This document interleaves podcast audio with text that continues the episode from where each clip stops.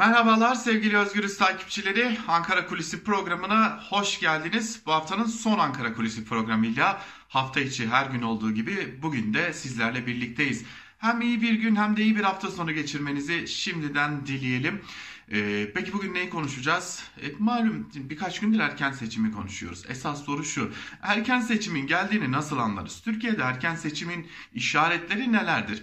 E, tabii ki bir listeye girme e, kavgası başlar. E, öncelikle e, önce binaları, partilerin özellikle barajı geçmelerine kesin gözüyle bakılan örneğin AKP gibi partilerin e, il teşkilatları yoklanır. Orayla uzun zamandır oralara gitmeyenler ilişkilerini düzeltmeye başlarlar ve e, bir de milletvekilleri seçim bölgelerine gider. Önce yine il teşkilatlarından ziyaretler başlanır. Hemen ardından da seçim bölgelerinde e, oy potansiyeli yüksek olan yerlerde özellikle hele ki e, kendi isminin de önerebileceği noktada olanlarla görüşmeler başlanır ve tüm bu işaretler bize tamam Türkiye'de seçim geliyoru e, dedirtir. Tabi bunun dışında seçim ekonomisine dair de bazı uygulamalar vardı. Şimdi her ne kadar pandemiye ilişkin görünüyor olsa da Cumhurbaşkanı Erdoğan'ın açıkladığı 15 bin öğretmen ataması da tam da bu konuya dair. Yani yine seçim geliyor dedirten bazı hamleler görmeye devam ediyoruz.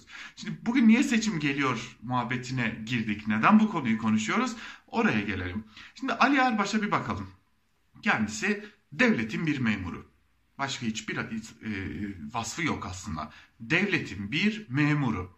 Yani herhangi bir devlet memuru, bugün Tapu Kadastro Müdürlüğü'ndeki herhangi bir devlet memuru hangi kanunlara tabi ise Profesör Doktor Ali Erbaş yani Diyanet İşleri Başkanlığı'nın başında oturan isim de aynı kurallara tabi ve bu kurallara göre hareket etmek zorunda.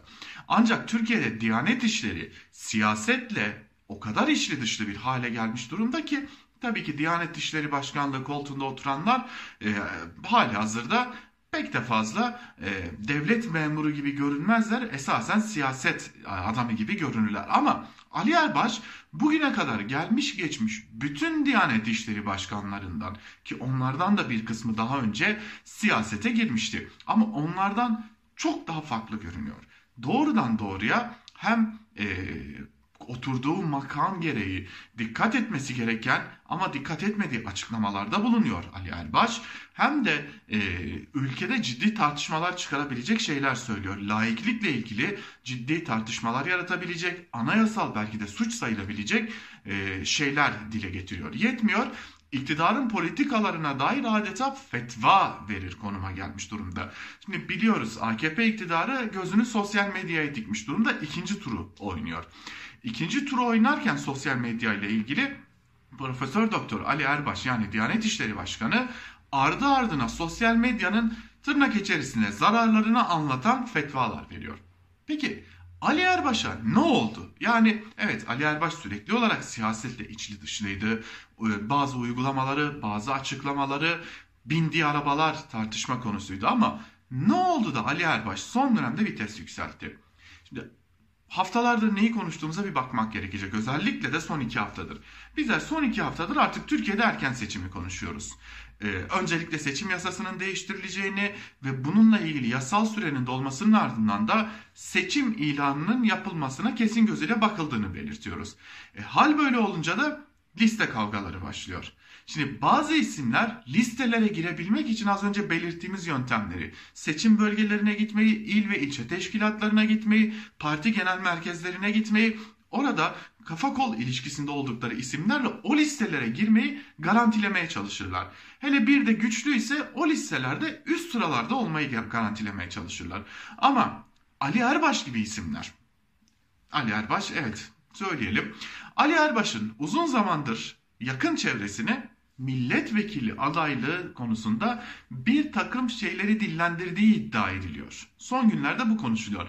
Geçtiğimiz gün e, sevgili Deniz Zeyrek Sözcü gazetesinden e, Deniz Zeyrek e, biraz da esprili bir dille e, Ali Erbaş'ın Cumhurbaşkanlığı adaylığına dahi e, soyunabileceğini söylemişti. AKP de Erdoğan sonrasına bir hazırlık olduğunu belirtmişti. Biraz da esprili bir dille elbette. E, o olur mu bilmiyoruz ama Ali Erbaş'ın yakın çevresine milletvekili olma arzusunu dile getirdiği belirtiliyor. Şimdi esas soru da burada ortaya çıkıyor. Ali Erbaş zaten isterse gider o listede e, muhtemelen kendine bir yer bulur. İyi de bu, bu açıklamaları neden yaptırıyor? İşte bu açıklamaları yaptırmasının sebebi o listelerde üst sıralara yükselmek. Belki de bir makam mevki, yeni bir makam mevki almak. Çünkü Ali Erbaş'a çok uzun süredir madem böyle konuşuyorsun gir siyasete deniliyor. İşte Ali Erbaş bunu biraz da fırsata çevirerek yakın çevresine milletvekili olmak istediğini söylediği belirtiliyor. Şimdi gelelim başka bir soru işaretine. Bu soru işaretini burada bırakacağız. Belki önümüzdeki dönemin büyük tartışma konularından biri olacak.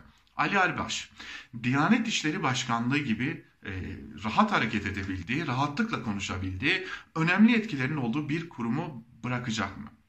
Yani milletvekili olduktan sonra ne olacak? Yani Diyanet İşleri Başkanlığı, Diyanet İşleri Başkanlığı olarak mı kalacak? Yoksa önümüzdeki günlerde bizim karşımıza bir de Diyanet İşleri daha doğrusu yıllarda ola ki AKP bir sonraki seçimi kazanırsa o anketler tersini söylüyor ama e, Diyanet İşleri Bakanlığı ya da Diyanet Bakanlığı gibi bir bakanlık karşımıza çıkabilir mi? Bu soruyu da şimdilik burada bırakalım ve Ankara Kulisi'ni noktalayalım. Ankara Kulisleri Ali Erbaş'ın milletvekilliği arzusunu yakın çevresine uzun zamandır dile getirdiğini belirtiyor. Ankara Kulisi'ni hem bugünlük hem de bu haftalık noktalayalım. Bir sonraki programda görüşebilmek umuduyla hoşçakalın.